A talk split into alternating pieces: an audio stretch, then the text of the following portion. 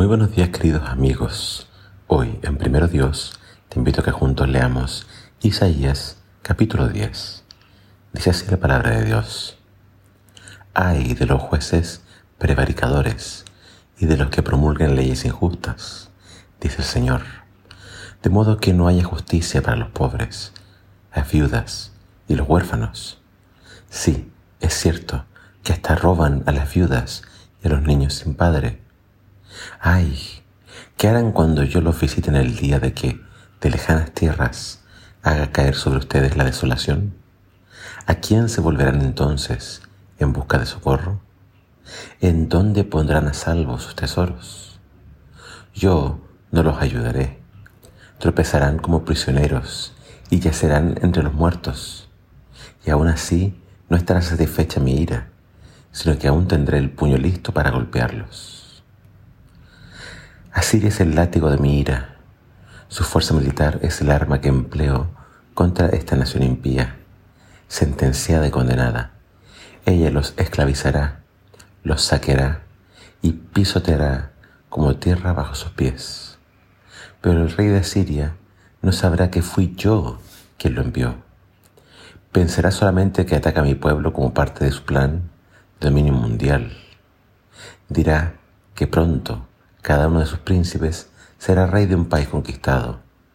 Destruiremos a Calno, así como destruimos a Carquemis, dirá, y Hamat caerá ante nosotros como cayó Arfad, y destruiremos a Samaria como destruimos a Damasco. Sí, hemos aniquilado muchos reinos cuyos ídolos eran mucho más grandes que los de Jerusalén y Samaria. Así que cuando hayamos derrotado a Samaria y sus ídolos, destruiremos a Jerusalén y los suyos. Luego que el Señor se haya valido del rey de Asiria para realizar sus fines, se enfrentará con los asirios y los castigará también, porque son hombres orgullosos y altivos. Se vanaglorian diciendo, por nuestra propia fuerza y sabiduría hemos ganado esas guerras. Somos grandes y sabios. Por nuestra propia fuerza derribamos las murallas y destruimos a los pueblos y nos llevamos tesoros. Por nuestra propia grandeza hemos saqueado sus nidos de riquezas y hemos reunido reyes, como los granjeros recogen huevos.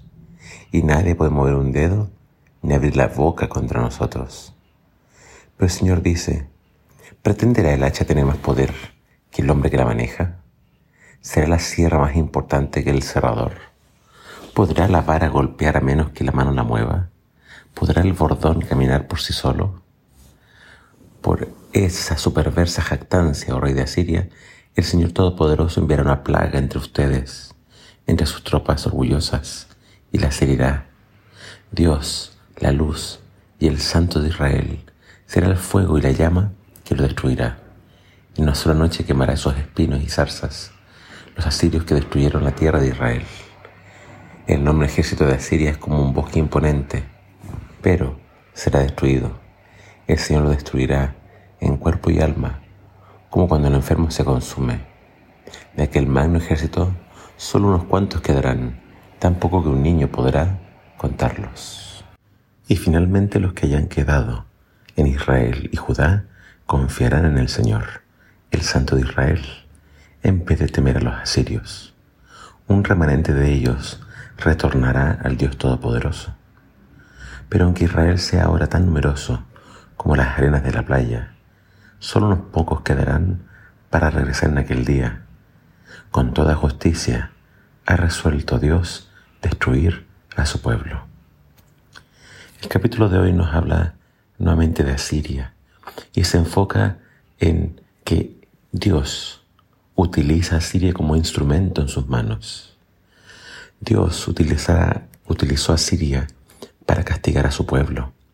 Pero Dios acá le promete a Israel, a Judá, que él en su parte también iba a destruir a los asirios. Y los asirios entonces iban a ser utilizados por Dios para castigar a su pueblo, por las injusticias que habían en su pueblo, por cómo los jueces abusaban de las viudas, los pobres, los huérfanos, los extranjeros. Es decir, había una corrupción tan grande en Israel que Dios tenía que castigarlos. Y el tema es que Dios usa a Siria para destruir a Siria y también entonces a Samaria, que era el reino del norte. Pero Judá, Jerusalén, que tenían que haber visto lo que Dios hizo con sus hermanos, tenían que haberse arrepentido, tenían que haber cambiado, pero no lo hicieron. Por eso Dios dice acá que Él con justicia va a destruir a su pueblo, pero no por completo. Dios iba a dejar un remanente en Israel y ese remanente iba a ser un remanente que iba a temer a Dios, que iba a obedecer a Dios y que iba a ser fiel. Y si Dios habla de un remanente en los tiempos de Isaías, con mayor razón ahora en el tiempo del fin, Dios tendrá un remanente, un pequeño grupo de hijos fieles, obedientes y que creen en Dios, pase lo que pase. De todo corazón espero que tú y yo seamos parte de ese remanente que Dios salvará en este tiempo del fin. Que el Señor te bendiga.